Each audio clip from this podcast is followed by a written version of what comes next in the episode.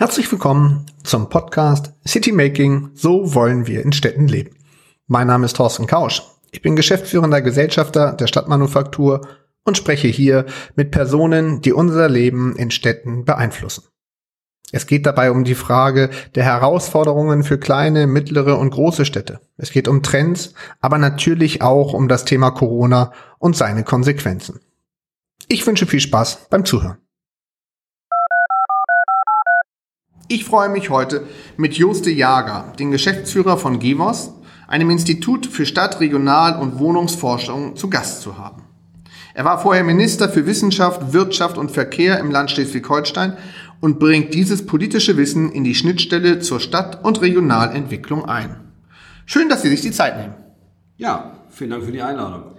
Herr de Jager, helfen Sie uns doch mal, welche, wie sind Sie sozusagen zu dem geworden, der Sie sind? Also was hat Sie zum einen in die Politik bewegt, aber zum anderen natürlich auch, was ist jetzt die Schnittstelle zur Entwicklung von Lebensräumen?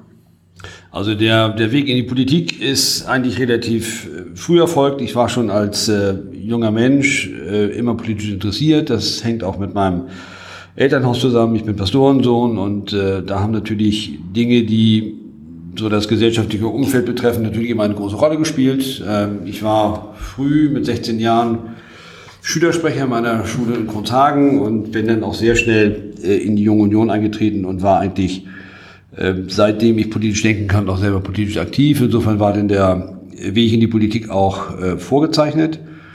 Ähm, ich habe Geisteswissenschaften studiert, äh, Geschichte, Politik und äh, Englisch mit dem Ziel, Journalist zu werden. Das habe ich auch getan. Ich habe ein ähm, journalistisches Volontariat nach dem ähm, Studium absolviert, bin dann aber sehr schnell in den Landtag gekommen und hatte zunächst überhaupt nichts zu tun mit Wirtschaft und Wohnen und solchen Dingen, sondern war eigentlich bildungspolitischer Sprecher und später stellvertretender Fraktionsvorsitzender der CDU im Schleswig-Holsteinischen Landtag. Und dann war es so, dass wir 2005 an die Regierung kamen und ich Staatssekretär für Wissenschaft wurde. Und aufgrund einer bestimmten politischen Konstellation ist das Wissenschaftsressort 2005 im Wirtschaftsministerium gelandet und bin in 2009 auch ähm, Minister geworden und äh, seitdem eigentlich auch eher äh, mit dem Label Wirtschaft auf der, auf der Stirn.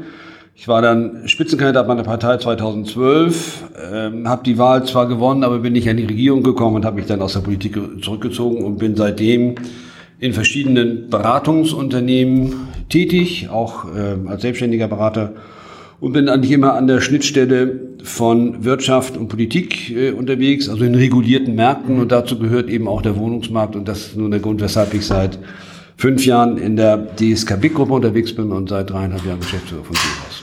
Den Teil, da würde mich ja gerne nochmal der Fokus interessieren. Sozusagen als Minister, wie Sie sagten, ähm, die, die Herleitung war ja relativ klar, über Bildung kommt in Richtung Wirtschaft. Ähm, Bildung ist ja heute sozusagen einer der entscheidenden Anker, wenn es darum geht, auch wirtschaftlich zu denken. Und ähm, dann kam das Thema Verkehr dazu. Mm, jetzt befassen Sie sich mit der Umsetzung und Realisierung. Ist das ein kompletter Turnaround für Sie gewesen, sich sozusagen auf die andere Seite zu bewegen und von der Seite die Prozesse in Richtung Politik zu administrieren? Ja, äh, da war auch ein gewollte, äh, gewollter Turnaround, ähm, weil was ich an meiner nicht, nicht mehr ganz so neuen, seit sieben Jahren mache ich das jetzt äh, beruflich in Wirklichkeit schätze, ist, dass man eben konkret am Projekt arbeitet. Ähm, also gerade als Minister äh, sind sie ja ehrlicherweise gar nicht mehr so wahnsinnig konkret mit Vorgängen befasst, sondern sind ja eigentlich eher für die politische Verkauf und die Durchsetzung zuständig. Weshalb ich auch immer sehr gerne Staatssekretär übrigens gewesen bin, weil das ähm, eine sehr operative Tätigkeit ist. Und jetzt arbeite ich eben sehr konkret an Projekten, äh, arbeite auch wirklich selber, schreibe auch selber Gutachten, gehe auch in die Moderation von Workshops, also richtig hands-on und das macht mir sehr viel Spaß. Äh, weil ich auf der einen Seite zwar die politische Erfahrung äh, mitbringen kann, aber der Arbeitsalltag, die Realität eben auch doch komplett anders ist und dieser, dieser Rollenwechsel, der macht mir ausgesprochen viel Spaß. Hat die Bedeutung sozusagen, jetzt gucken wir mal auf das Thema Verkehr, wird ja heute eher mit dem Wort Mobilität übersetzt, ähm, hat diese Bedeutung der, der Verbindung, der Konnektivität ähm, schon früher diese, diesen Raum eingenommen, den man heute dem Thema beimisst? Nein, das hat es nicht. Ähm, Verkehrspolitik, wie ich sie auch als Minister kennengelernt habe und auch gemacht habe, äh, war eigentlich immer sehr stark bei uns in der CDU, wenn man ehrlich ist, auf äh, Straßenbau fokussiert. Wir sind die, Autobahnpartei gewesen, auch in Schleswig-Holstein, was die Umsetzung der A20 anbelangt, die ja leider immer noch nicht äh, gelungen ist. Aber das ist eigentlich in der Regierung Carstensen und auch in meiner Zeit als äh, Wirtschaftsminister eigentlich der entscheidende Punkt gewesen. Wir haben natürlich auch gerade hier im Hamburger Umland viel getan für die Schienenanbindung. Aber die Frage, dass man möglicherweise einen differenzierten Mix von Verkehrsträgern haben muss, um äh, eine Antwort für die Mobilität der Zukunft zu finden, das ist, glaube ich, eine Entwicklung äh, in den letzten Jahren, die ich für richtig halte. Ähm, ich selber bin auch für Elektromobilität. Ich finde nur manchmal, dass äh, diese Fragen dann auch zu einseitig gedacht werden, weil Elektromobilität mit Sicherheit nicht die Lösung für alle Mobilitätsfragen ähm, ist. Mhm. Äh, Elektromobilität hat eine große Zukunft in der Stadt, da bin ich mir sicher. Ich selber wohne in einer kleinen Stadt äh, in Schleswig-Holstein an der Ostsee und fahre jeden Morgen 120 Kilometer in Einrichtung nach, äh, nach Hamburg. Und für mich zum Beispiel wäre natürlich E-Mobilität von den Reichweiten her nicht interessant. Insofern glaube ich, müssen wir wirklich einen abgestimmten mhm. Mix finden und das wird mir manchmal ein wenig zu verkürzt äh, diskutiert. Mhm. Inwieweit, ähm, wenn wir jetzt mal ganz aktuell auf Corona gucken, ähm, inwieweit sozusagen hat Corona Konsequenzen für das Zusammenspiel von Raum, von Räumen, also für die Verknüpfung, ähm, Stichwort Homeoffices, Zukunftsentwicklung. Wie schätzen, schätzen Sie das äh, auch in Ihren Projekten ein? Also die, äh, die Bedeutung, die Corona für den gesellschaftlichen Wandel hat, die glaube ich, kann man bejahen. Äh, genauso ist es ja inzwischen fast schon eine Binsenweisheit, dass äh, diese, diese gesellschaftlichen Trends ja nicht durch Corona hervorgerufen wurden, sondern eigentlich nur durch Corona verstärkt wurden. Und, Brennglas, ne? Brennglas, genau. Auch das Anschieben von solchen Entwicklungen. Ich finde viele dieser Entwicklungen die dort jetzt ausgelöst werden, sympathisch. Ich glaube, dass sie auch, auch, auch helfen für ein gutes äh, Miteinander. Und ich glaube, dass äh, zum Beispiel jetzt die Frage Homeoffice schon auch dazu führen kann, äh, dass wir auch eine Entzerrung bei der Mobilität haben. Und ähm, eine, eine Vorstellung, der ich nun besonders nachhänge, auch wenn ich noch nicht richtig den Dreh gefunden habe, sie jetzt wirklich auf die Schiene zu bringen, ist aber, wenn es so ist, dass die Menschen eigentlich mehr von zu Hause arbeiten wollen. Ähm, gleichzeitig aber diese Entgrenzung von Arbeit und ähm, Privatleben in der eigenen Wohnung nicht haben wollen. Warum wir es nicht mehr schaffen, äh, für Pendler äh, Büros eigentlich anzubieten, dort wo sie wohnen, damit sie auch dort zur Arbeit gehen können, aber eben nicht immer weite Strecken pendeln müssen in die großen Städte, um so zu einer Entlastung der Verkehre zu kommen, aber auch zu einer Entlastung, was Büroflächen in Städten anbelangt, zu kommen. Und ich glaube, dass das so Konzepte sind, die wir ähm, weiter werden bedenken müssen. Äh, was wir als GEWAS auch eindeutig feststellen, und wir haben das jetzt gerade in einem Beitrag meiner Kollegin für den Zentralen Immobilienausschuss auch nochmal äh, dargelegt, wir erkennen, dass es schon jetzt einen Trend gibt, äh, ins Umland hinauszuziehen. Das wird wieder stärker nachgefragt. Durch Corona ist die Bedeutung der eigenen Wohnung, die Bedeutung der eigenen Wohnungsgröße wieder wichtiger geworden. Die Leute möchten äh, einen attraktiven Kiez haben, sie möchten Naherholungsmittel haben. Das heißt, wir erleben schon, dass die Nachfrage äh, nach Wohnen, meistens nach Häusern im Umland wieder größer ist. Und das ist auch ein Trend, den wir werden berücksichtigen müssen, wenn es um Flächenangebote geht, aber auch äh, wenn es darum geht, wo wir eigentlich attraktive Arbeitsbedingungen für die Menschen auch anbieten können. Da würde ich gern vielleicht im weiteren Verlauf des Gesprächs gleich nochmal drauf eingehen, weil ich finde diesen Punkt, den Sie genannt haben, zu der Fragestellung, wie kriegt man es eigentlich hin, diesen Gedankengang vor Ort auch vor der eigenen Haustür zu arbeiten und ähm, das ähm, in Zukunft auch anders zu denken, ein hochspannend. Ich glaube, da wird sich viel tun tatsächlich. Ich glaube, Corona ist da gerade nur der Anfang dieser Entwicklung. Ich würde aber gern, bevor wir dahin gehen, einmal nochmal auf die Grundebene oder auf die Metaebene der Trends zurückkommen und der Veränderung. Wenn Sie sozusagen im Laufe der letzten Jahre ähm, sich die Entwicklung angucken. Was ist das, wo Gebos, wo Sie als Person sagen, das sind die Themen, wo sich der größte strukturelle Veränderungsprozess in Städten ergibt und woher? Was sind die Bedürfnisse? Was sind die Veränderungen dabei? Also was wir alle in der Branche, ja, das ist nicht Gewos-spezifisch äh, beobachten und sehen seit Jahren, äh, ist natürlich ein, äh, ein Trend in die großen Ballungszentren.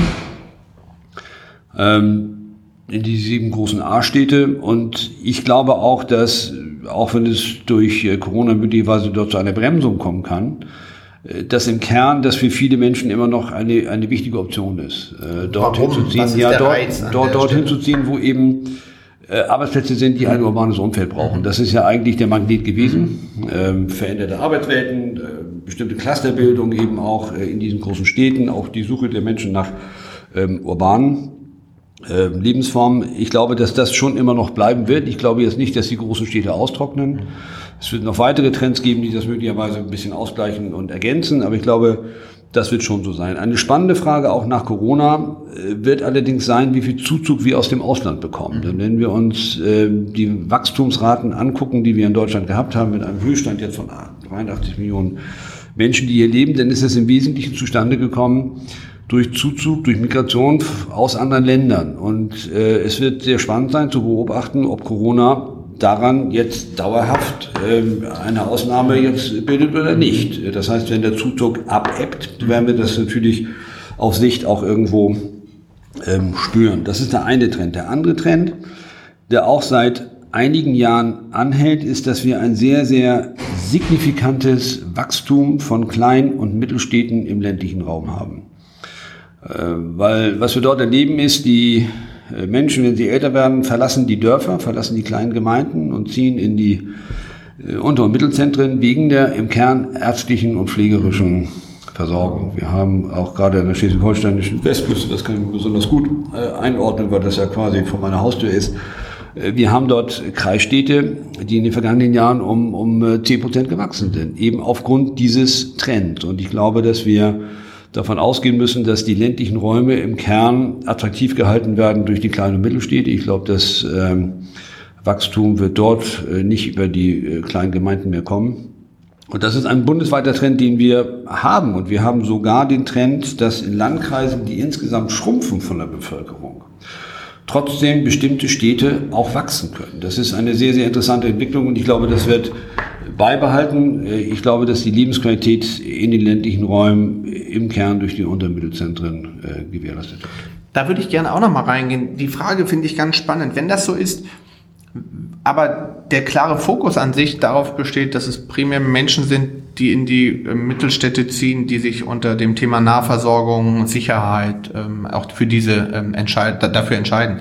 Welche Konsequenzen hat das für die Infrastruktur in den Städten? Also was heißt das für die Lebensräume innerhalb dieser kleinen Mittelstädte? Also einmal ist Grund ja auch dieses Zuzugs oftmals eben das Vorhandensein einer äh, medizinischen und pflegerischen Infrastruktur. Das ist ein sehr, sehr wichtiger Punkt. Und ich glaube, dass äh, wir arbeiten da auch verschiedene Modellen. Ich glaube, dass es im Kern auch nur gelingen wird, die medizinische Versorgung der ländlichen Räume über die unteren Mittelzentren zu gewährleisten. Also dieses Bild eines, eines Hausarztes, der dann irgendwie nach seinem Studium mit seiner äh, jungen Frau und noch jüngeren Kindern in ein Dorf zieht und dort 35 Jahre lang praktiziert. Äh, das ist heute nicht mehr Realität. Der Beruf hat sich verändert. Ähm, die Leute möchten möglicherweise in diesen kleinen Gemeinden auch nicht mehr wohnen. Im Kern ist es also so, dass diese Versorgung über die Städte im ländlichen Raum dann eben ähm, geschehen wird. Der Zuzug, ähm, gerade von, von älteren Menschen in diese kleinen und Mittelstädte, äh, führt aber auch zu Verdrängungseffekten. Es führt eben auch dazu, dass junge Familien, die eigentlich auch gerne in diesen Städten wohnen wollen, oftmals äh, keine geeigneten Wohnungen mehr finden, weil vom Zuschnitt eigentlich nur noch drei Zimmer gebaut werden, beziehungsweise die Preise dann auch so steigen, dass es oftmals für Familien nicht interessant ist. Und äh, das ist ein Punkt, glaube ich, wo man aufpassen muss, mhm. ähm, dass auch äh, eigentlich diese Städte für alle gesellschaftlichen Gruppen weiter interessant bleiben, mhm. auch äh, dort die Gelegenheit besteht, dort zu wohnen. Und man wird wahrscheinlich auch nochmal zu einer Abst anderen Abstimmung von auch Kleinstädten mit den jeweiligen Umlandgemeinden kommen müssen, um das Angebot dann eben äh, bereitzuhalten. Nun haben Sie ja, nun kennen Sie ja beide Seiten. Sie kennen die politische Perspektive und Sie kennen sozusagen auch die äh, Perspektive sozusagen solche Prozesse und solche ähm, Entwicklungen auch ähm, und zu unterstützen, zu analysieren und damit dann auch einen Beitrag zur, ähm, zur Lösung zu bringen. Haben Sie den Eindruck, dass dieses Verständnis für die Herausforderungen, für die Veränderungen, die sich tun in der politischen Landschaft, der Entscheider innerhalb der Städte so vorhanden ist und dass da auch die entsprechenden Schwerpunkte gesetzt werden? Ja, das glaube ich schon. Ähm, natürlich ist es so, dass gerade kommunalpolitische Entscheider im Kern natürlich auf lokale Trends reagieren und nicht auf global galaktische Trends. Das ist schon klar. Aber ich habe schon den Eindruck, dass ähm, in den Kommunen sich sehr viel Gedanken darüber gemacht wird, wie man auch gerade was den Wohnungsmarkt anbelangt, ähm, jetzt zu richtigen Antworten äh, finden kann. Und äh, ich glaube, dass ein Indikator dafür ist, dass es bei uns zumindest verstärkt Anfragen gibt von Städten, von Kommunen, zum Teil auch von Landkreisen, äh, die darüber nachdenken, eigene kommunale Wohnungsbaugesellschaften zu gründen, um eben auch ähm, richtige Antworten zu finden auf den Wohnungsmarkt. Ob jetzt die Gründung einer kommunalen Wohnungsbaugesellschaft wirklich die richtige Antwort ist, sei mal dahingestellt. Ähm, manchmal erleben wir auch, dass man in der Diskussion darüber dann zu ganz anderen Lösungen auch kommt. Aber es ist ein Indikator dafür, dass die kommunalen Verantwortungsträger und Entscheidungsträger das sehen, auch die Handlungsnotwendigkeit sehen.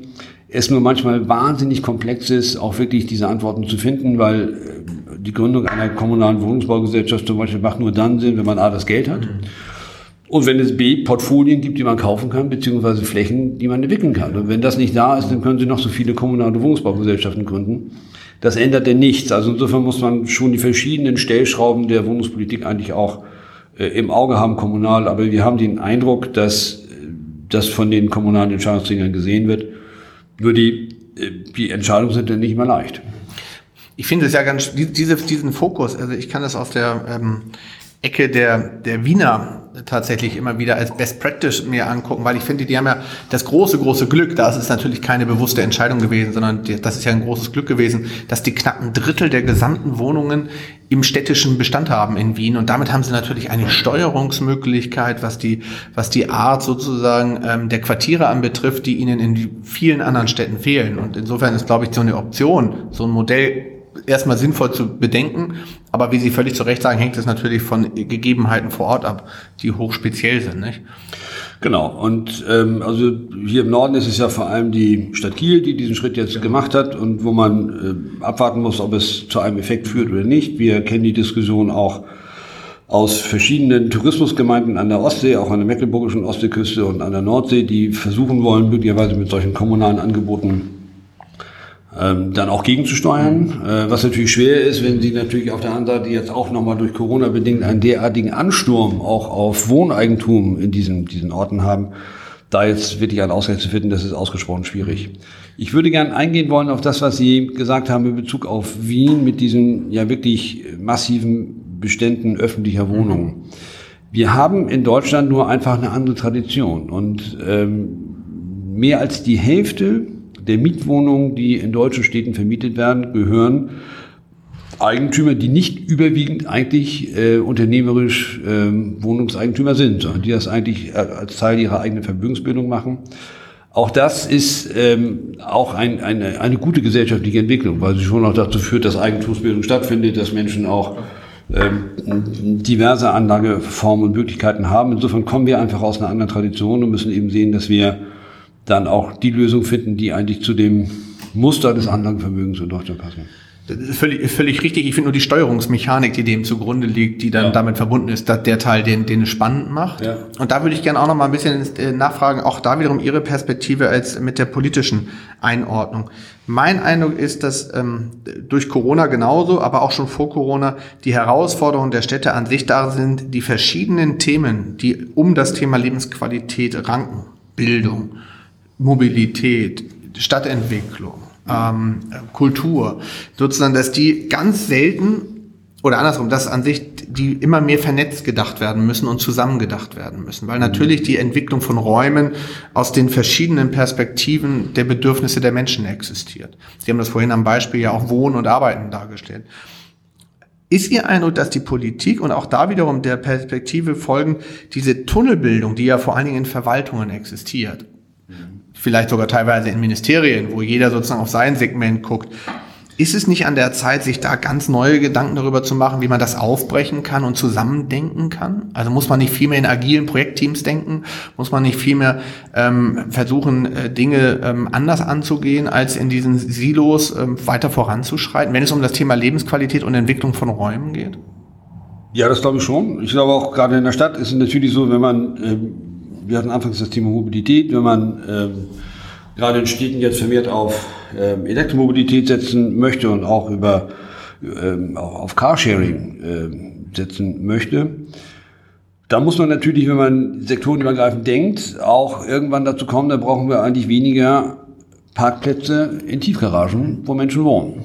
Auch das ist klar. Auch da könnte man vernetzt denken, aber diese, diese Vernetzung findet eigentlich nur in Teilen statt, weil nach wie vor der, der Marktwert äh, einer städtischen Wohnung schon auch über den zur Verfügung gestellten Parkplatz in der Tiefgarage immer noch entscheidet. Also insofern ist da sozusagen diese Korrelation ähm, noch nicht hergestellt.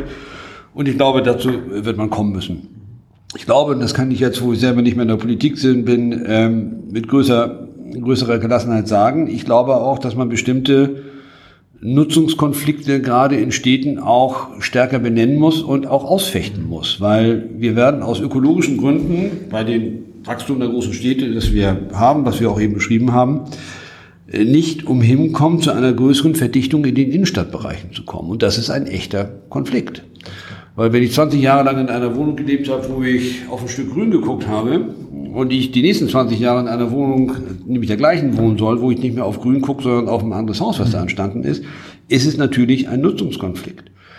Aber wir werden hinsichtlich Flächenverfügbarkeit und auch äh, Flächenverbrauch, was die ökologische Seite anbelangt, ähm, gar nicht umhin kommen, eben auch über Nachverdichtung in den innerstädtischen Bereichen das äh, zu machen. Äh, und auch das sind, glaube ich, Dinge, die ähm, die besprochen werden müssen. Genauso wie besprochen werden muss, jetzt nicht in den Innenstädten, aber möglicherweise so in den, in den Umlandgemeinden, weisen wir weiter Bauflächen aus oder sagen wir, wir machen es nicht. Äh, ich persönlich bin jetzt eher jemand, der sagt, wir sollten ausweisen, weil wir Menschen auch immer die Möglichkeit geben müssen, den modernen Anforderungen gerecht auch zu bauen und zu leben. Aber auch das sind Nutzungskonflikte, die einfach besprochen werden müssen. Und da ist nach meinem Eindruck manchmal äh, in den Städten die Diskussion noch nicht so weit, wie sie eigentlich sein müsste.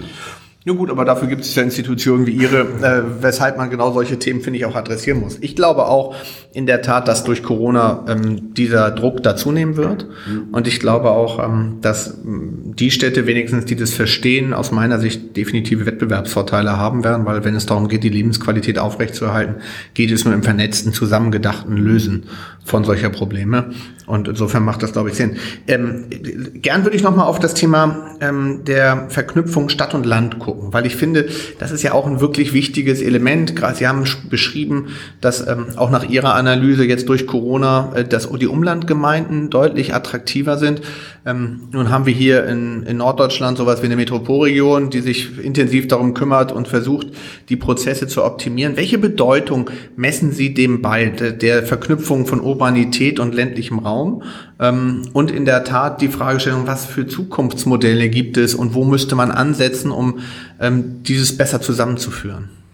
Also einmal glaube ich, ist es ganz offenkundig, dass so große Städte wie Hamburg, das gilt aber auch für alle anderen Städte, ähm, natürlich ohne eine wirklich vernünftige Stadt-Umland-Beziehung gar nicht werden attraktiv sein können. Das ist nun mal einfach so und ähm, natürlich wird es auch weiter so sein, dass äh, bestimmte Teile der Gesellschaft, also gerade junge Familien, immer auch den Drang haben werden, aus den Innenstädten rauszuziehen und natürlich dann auch äh, nach Möglichkeiten suchen, im Umland ähm, zu leben und dann auch irgendwann wieder zurückzukommen. Ich glaube, dass, ähm, das wird so sein. Ich glaube, dass diese Bedeutung auch zunimmt.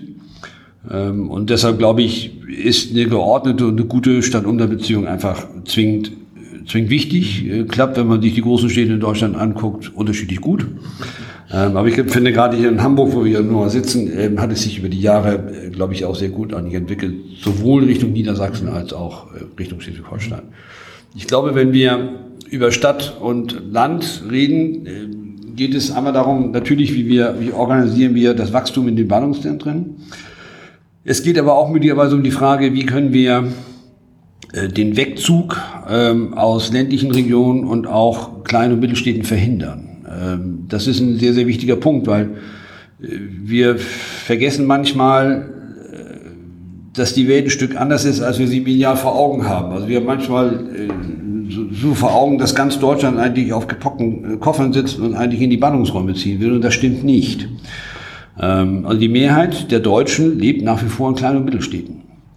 Und äh, etwa jeder zweite Deutsche lebt grob gesprochen dort, wo er geboren wurde. Das heißt, wir sind keine Nation, die komplett äh, auf gepackten Koffern sitzt, sondern wir haben eigentlich eine, äh, eine, eine andere Lage eigentlich als in anderen europäischen äh, Staaten, die eigentlich viel verstädteter sind, als, als, als wir sind. Und diese, Klein- und Mittelstädte, diese ländlichen Räume attraktiv zu halten, ist aus meiner Sicht sehr, sehr wichtig, wenn wir verhindern wollen, dass eben noch mehr Menschen in diese Ballungsräume kommen. Und das ist, glaube ich, ein, einer der Gründe, weshalb ich das sehr begrüßt habe, dass vor einem Jahr äh, die Bundesregierung das Thema äh, gleichwertige Lebensverhältnisse wieder auf die Agenda gesetzt hat. Das ist leider wieder ein bisschen äh, in Vergessenheit geraten, weil die Ministerien sich nicht einigen konnten und Corona dazwischen kam. Aber ich glaube, das ist eine sehr, sehr notwendige Diskussion ähm, in Deutschland. Einmal um den, den eigenen Bedürfnissen der Menschen gerecht zu werden, aber auch um bestimmte Wanderungsbewegungen zu verhindern, die wir verhindern können, wenn wir es äh, interessant machen. Und das ist auch einer der Gründe, weshalb ich auch glaube, dass man auch über solche äh, Shared Office Möglichkeiten auch äh, in den, in den Wohnstädten nachdenken muss, um auch dort natürlich ein Stück Attraktivität ähm, zu gewährleisten. Was sind sozusagen da die infrastrukturellen Voraussetzungen, die ähm, in diesen ähm, ländlichen Räumen vielleicht verbessert werden müssten, um genau das auch gewährleisten zu können? Das ist nach wie vor das Thema äh, schnelles Internet. Äh, das ist nach wie vor einer der, äh, der ganz wesentlichen Voraussetzungen, äh, weil ich finde, wir haben durch Corona gelernt, ähm, allesamt, dass das mit der Digitalisierung in Deutschland eigentlich besser klappt, als wir alle geglaubt haben. Also vielleicht in den Schulen ja nicht so, aber eigentlich äh, überwiegend hat das doch eigentlich geklappt, muss man mal sagen. Und ähm, das hängt nur eben davon ab äh, und es hängt daran, dass man ähm, da eben die Voraussetzung hat. Und ich glaube, das ist ein sehr, sehr, sehr, sehr wichtiger Punkt. Und es geht dann eben darum, äh, auch, auch moderne Arbeitsumgebung zu haben, die man, die man schaffen muss. Und es geht schon auch darum, immer noch die Erreichbarkeit äh, zu gewährleisten. Also Verkehrspolitik bleibt weiter auch ein wichtiger Bestandteil der Lebensumfeldgestaltung. Mhm. Ähm, ich würde gerne noch mal einen, einen Fokus drauf setzen, weil das unterm Strich aus meiner Sicht äh, zugegebenermaßen egal ist, ob man da über über ähm, das Thema Identität im Raum oder Identität in Städten redet. Ähm, auch da würde mich nochmal Ihre Perspektive interessieren. Alle Fachleute sprechen darüber, dass die, die Identität von Räumen, also die Kraft, die Räume selber haben, egal ob man über Quartiere redet, ob man über Innenstädte redet, dass das an sich das Potenzial der Zukunft ist, aus dem ähm, Attraktivität äh, entsteht. Woher rührt dieser Wunsch der Menschen aus ihren Analysen, nach mehr Identität. Sie haben das ja vorhin auch gesagt, man will die Kieze erleben. Was ist das? Was ist der Hintergrund dessen? Ist das die Globalisierung, die einem Sorgen macht, dass man sozusagen irgendwas braucht, wo man Halt hat, was man kennt? Was ist das aus Ihren Analysen? Ich glaube, das ist das, was Sie eben angesprochen haben, dass äh, natürlich ähm, viele Menschen sehr mobil arbeiten, äh, viele Menschen auch, äh, auch mittelständische Unternehmen natürlich in, in internationale Wirtschaftsketten eingebunden sind und das äh, Leben dadurch auch ein Stück äh, unübersichtlicher geworden ist. Und ich glaube, dass da die, äh, die, die Antwort eben schon die Identifizierung mit äh, dem eigenen lokalen Umfeld ist. Ähm, auch deshalb natürlich, weil wir gar nicht mehr in einer Zeit leben, wo das Nationalbewusstsein so im Vordergrund steht, sondern die Menschen sich ja auch anders identifizieren und das eben auch zunehmend über die Region machen, was ich persönlich sehr ähm, sympathisch finde und ähm, das eben auch äh, Lebensqualität auch wirklich ähm, schaffen kann. Mhm. Und ähm, was eben auch äh, nochmal jetzt durch Corona beschleunigt wurde, ist eben auch die Notwendigkeit des, des eigenen Lebensraums im Sinne der eigenen Wohnung. Mhm. Also wir erwarten schon, dass nach Corona die Menschen wieder größere Wohnungen und größere Häuser nachfragen werden. Ganz einfach, weil sie festgestellt haben, oh, es, es, es, kann ja sein, dass ich auf mein eigenes Haus, meine eigene Wohnung zurückgeworfen werde. Und ich glaube, dass solche Dinge eben einfach ähm, eine Rolle spielen. Wir sehen einen anderen Trend, der auch, glaube ich, durch Corona jetzt nur noch mal beschleunigt wurde, aber schon vorher da war. Das ist dieses im eigenen Land Urlaub machen. Das ist ja das neue Schick. Also früher war es, man musste überall gewesen sein und also jeder Abiturient war schon mal in Thailand und so weiter. Und das neue Schick ist jetzt irgendwie, äh, ich fahre an die Küste, ich fahre nicht mehr weit weg, ich, äh, ich verringere meinen äh, meinen ökologischen Fußabdruck. Das sind so alles äh, Dinge, die dafür sprechen, dass eigentlich die, äh, die nähere Umgebung des Wohnens für die Menschen immer wichtiger wird und auch ein Stück Verankerung bietet. Hat das nicht aber auch Konsequenzen auch an der Stelle für die Art sozusagen, wie man die Attraktivität der näheren Umgebung gewährleistet? Also was ich so wahrnehme, ist natürlich eine Frage, jetzt durch Corona haben ja viele, ich sag mal, die kam das Bewusstsein für die Bedeutung der eigenen gastronomischen Umgebung, des eigenen gastronomischen Umfeldes wieder auf oder der Fragestellung der Freizeitgestaltung oder der Einkaufsmöglichkeiten. Also dieses Buy Local ist ja nicht nur ein Aufruf in vielen Städten gewesen, sondern hat ja in vielerlei Hinsicht auch Menschen dazu motiviert, tatsächlich anders über ihre eigene Umgebung nachzudenken. Bleibt das aus Ihrer Analyse langfristig? Ja, das, das bleibt und das wird auch noch mehr werden. Also innerhalb der DSK Big Unternehmensgruppe haben wir auch einen Teil der äh, Flächen entwickelt. Und äh, was die Kollegen dort rückmelden, ist, dass die Ansprüche auch an Baugebiete qualitativ enorm gestiegen sind. Also früher ging es ja im Wesentlichen darum, eigentlich Fläche zu haben, möglichst günstig zu bauen und dann irgendwie möglichst viele Zimmer für die Kinder etc. Und heute wird sehr viel dezidiert danach gefragt, wie gehen Sie eigentlich mit den Flächen um, wie ökologisch ist das, was wir machen.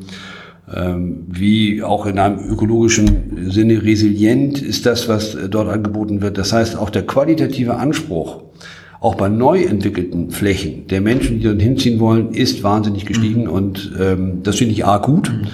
äh, und B glaube ich aber auch, dass das, äh, dass das anhalten wird. Wenn das so ist, ähm, dann kann man natürlich auch in so einem Podcast das Thema Innenstädte nicht ausklammern. Ähm, ist ja momentan in aller Munde der Frage, wie reaktiviert man eigentlich Innenstädte? Ähm, weniger Frequenz, äh, Home, Homes Offices hat zur Konsequenz, dass man nicht mehr in der Innenstadt arbeitet. Sie haben vorhin auch gesagt, es wird sich äh, auch auf die Frage der Büroflächennutzung auswirken. Bis hin zu der Thematik natürlich, ähm, Schließung von Karstadt und äh, betrifft dann einige Regionen. Wie ist da Ihre Perspektive? Was ist das? Was ist das Lösungsmodell der Zukunft für Innenstädte? Was macht Innenstädte in Zukunft attraktiv, um sich im Wettbewerb des Onlinehandels, der ja auch nochmal durch Corona zugenommen hat, und auch behalten und, und auch sozusagen sicherlich beibehalten bleiben wird, äh, sich da entsprechend zu positionieren? Ich glaube, ich glaube schon auch die Vielfalt. Äh, ich glaube, die Vielfalt, äh, es ist wichtig aus meiner Sicht, dass in den Innenstädten nicht nur eingekauft wird, sondern auch gearbeitet wird, auch nach wie vor gearbeitet wird. Und das ist wichtig, dass es auch nach wie vor gastronomische Angebote gibt, ähm, um diese, äh, um diese Innenstädte vielfältig und damit ähm, attraktiv zu halten. Und äh, das ist, glaube ich, in den großen Städten auch leichter möglich, weil da immer die Frequenz äh, doch noch groß ist. Es ist vor allem, glaube ich, für viele kleine Mittelstädte ein großes Problem, weil dort der stationäre Einzelhandel sich oftmals äh, nicht halten kann auch durch äh, die Online-Bestellmodelle, die auch nochmal mit Corona beschleunigt wurden. Also insofern dort äh, Sorge zu tragen, dass weiterhin die Innenstädte attraktiv bleiben, es nicht zu einer Abwanderung oder die grüne Wiese kommt, äh, auch wieder gewohnt wird in der Innenstadt. Das ist aus meiner Sicht ähm, eine, eine, eine zwingende Herausforderung, wenn man die ähm, Innenstädte attraktiv halten will. Und ich glaube, dass das übrigens eine sehr akute Frage wird. Das ist keine akademische Frage, die jetzt irgendwann kommt, sondern wir werden erleben jetzt auch durch die Auswirkungen von Corona, dass die, dass die Leerstände wieder mehr werden. Ich finde, das kann man heute schon sehen, wenn man durch die Städte geht, dass es Geschäftsaufgaben gibt, dass Geschäfte gar nicht wieder äh, eröffnet haben, dass Restaurants schließen und sofort zu Ladengeschäften umgebaut werden, die auch nicht vermietet sind. Also wie man mit dem Thema Leerstand umgeht, wird für viele äh, Stadtverantwortliche, glaube ich, ein sehr, sehr wichtiger Punkt sein. Und das halte ich eine zwingende Voraussetzung dafür, dass man sagt, man empfindet einen Innenstadtbereich äh, attraktiv. Auch da komme ich wieder zurück aus, auf diese Perspektive der ganzheitlichen Steuerung, ähm, weil Sie ja zu Recht gesagt haben, wir reden über Wohnen, wir reden über Büroflächen, wir reden über Gastronomie, wir reden über Freizeitgestaltung, kulturelle Angebote, Mobilität, also im Sinne der Erreichbarkeit, wie komme ich hin, wie komme ich zurück, wie werden eigentlich meine meine Einkäufe transportiert, wenn ich äh, nicht zwingend mit großem, ÖP, mit großem ÖPNV beziehungsweise großem ähm, Individualverkehr anreisen will. Ähm, ist es nicht auch an der Stelle zwingend notwendig, da wieder ganz neu zu denken und ähm, auch da wiederum die, die bisherigen äh, Tunnel aufzulösen und sich mal auf einen, auf einen offenen Prozess einzulassen mit den verschiedenen Perspektiven? Ja, das glaube ich sollte man schon, aber ich glaube, man soll bei diesen Diskussionen ähm, nicht vergessen, dass diese Form äh, der, der Neugestaltung auch äh, akzeptiert werden müssen. Ich war vor einem Jahr bei einer Veranstaltung, ähm, äh, oder vor eineinhalb Jahren war das schon, äh, da wurde also diskutiert, dass man jetzt auch Verkehr in Städten völlig neu denken muss. Und klar ist, also wenn man von außen einpendelt, da gibt es nur noch große Pendlerparkplätze sozusagen am Rande der Stadt. Und ab dann würde man so mit Diensten wie Moja oder anderen quasi solche Art von, von Sammeltaxen, die später auch nochmal autom automatisiert fahren werden, eigentlich dahin gebracht und das sei quasi die Zukunft der Mobilität der Stadt. Und da habe ich jetzt als äh, Verbraucher Juste Jager gesessen in dieser Veranstaltung und habe gedacht, da würde ich nicht mehr nach Hamburg fahren. Dazu hätte ich keine Lust. Und insofern, glaube ich, muss man schon einfach auch sich äh, überlegen, ob das, was man sich jetzt ausdenkt, auch tatsächlich wahrgenommen wird, ob es attraktiv ist für die Menschen. Und das ist ein Praxistest, den man ähm, nicht vermeiden sollte. Ich bin dafür, dass man offen denkt, dass man auch äh, sektorenübergreifend denkt, aber man muss schon den Blick haben, dass es am Ende für den einzelnen Menschen äh, attraktiv sein muss, weil wir äh, trotz Corona immer noch in einer Gesellschaft und in einer äh, Wirtschaft leben, wo die Menschen für sich selber entscheiden können, ob sie die Dinge machen wollen oder nicht. Ich glaube auch, da stimme ich Ihnen völlig zu, ich glaube auch nicht, dass dass das Thema Verkehrsberuhigung in jeglicher Hinsicht sozusagen das äh, der, der einzige Kriterium äh, oder das einzige Kriterium sein muss oder kann, was den Schlüssel umdreht. Das glaube ich auch nicht. Ich glaube tatsächlich, das ist eine Mischung aus vielen Maßnahmen.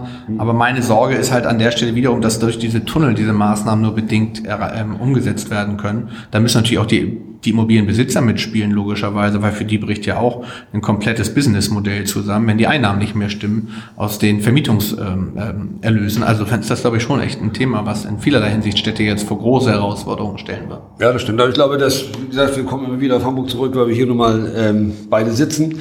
Ich glaube, dass Hamburg dort aber auch als Stadt äh, wirklich in den vergangenen Jahren viel richtig gemacht hat, indem viel Wohnungen gebaut wurden, auch viel, äh, auch attraktiver Wohnraum auch in der Stadt selber angeboten wurde. Und das ist, glaube ich, eine, eine sehr, sehr wichtige Voraussetzung dafür, dass Städte lebhaft bleiben. Herr de Jager, es war ganz toll. Herzlichen Dank für Ihre Zeit. Es hat mir sehr viel Spaß gemacht, mal diese Perspektive zu diskutieren, ähm, den Seitenwechsel, den Sie durch vollzogen haben. Und ich finde, durch Ihre Antworten merkt man, Sie haben ihn nicht nur vollzogen, Sie sind auch komplett da angekommen. Insofern umso schöner. Herzlichen Dank und äh, ich freue mich dann auf ein baldiges Wiedersehen. Vielen Dank an Sie, hat mir sehr viel Spaß gemacht. Und jetzt noch ein Hinweis in eigener Sache. Seit kurzem haben wir ein neues Webformat entwickelt. Dabei geht es um die Entwicklung von Innenstädten und die Potenziale, die sich durch innovative Immobilienkonzepte dafür ergeben. In der Stadtkantine legen wir den Fokus auf die Innenstädte. Wir geben Projekten eine Bühne, die Immobilien weiterentwickelt haben und im selben Abendzug einen positiven Beitrag zur Entwicklung der Innenstadt an sich geleistet haben. In einem 14-tägigen Rhythmus bieten wir jedem neue Einblicke in diese Projekte aus ganz Deutschland, Österreich und der Schweiz, um einen Beitrag dazu zu leisten, wie positive Themen und auch Entwicklungen es geschafft haben, Innenstädte weiterzuentwickeln. Mehr Informationen finden Sie, findet ihr unter www.die-stadtkantine.com. Viel Spaß!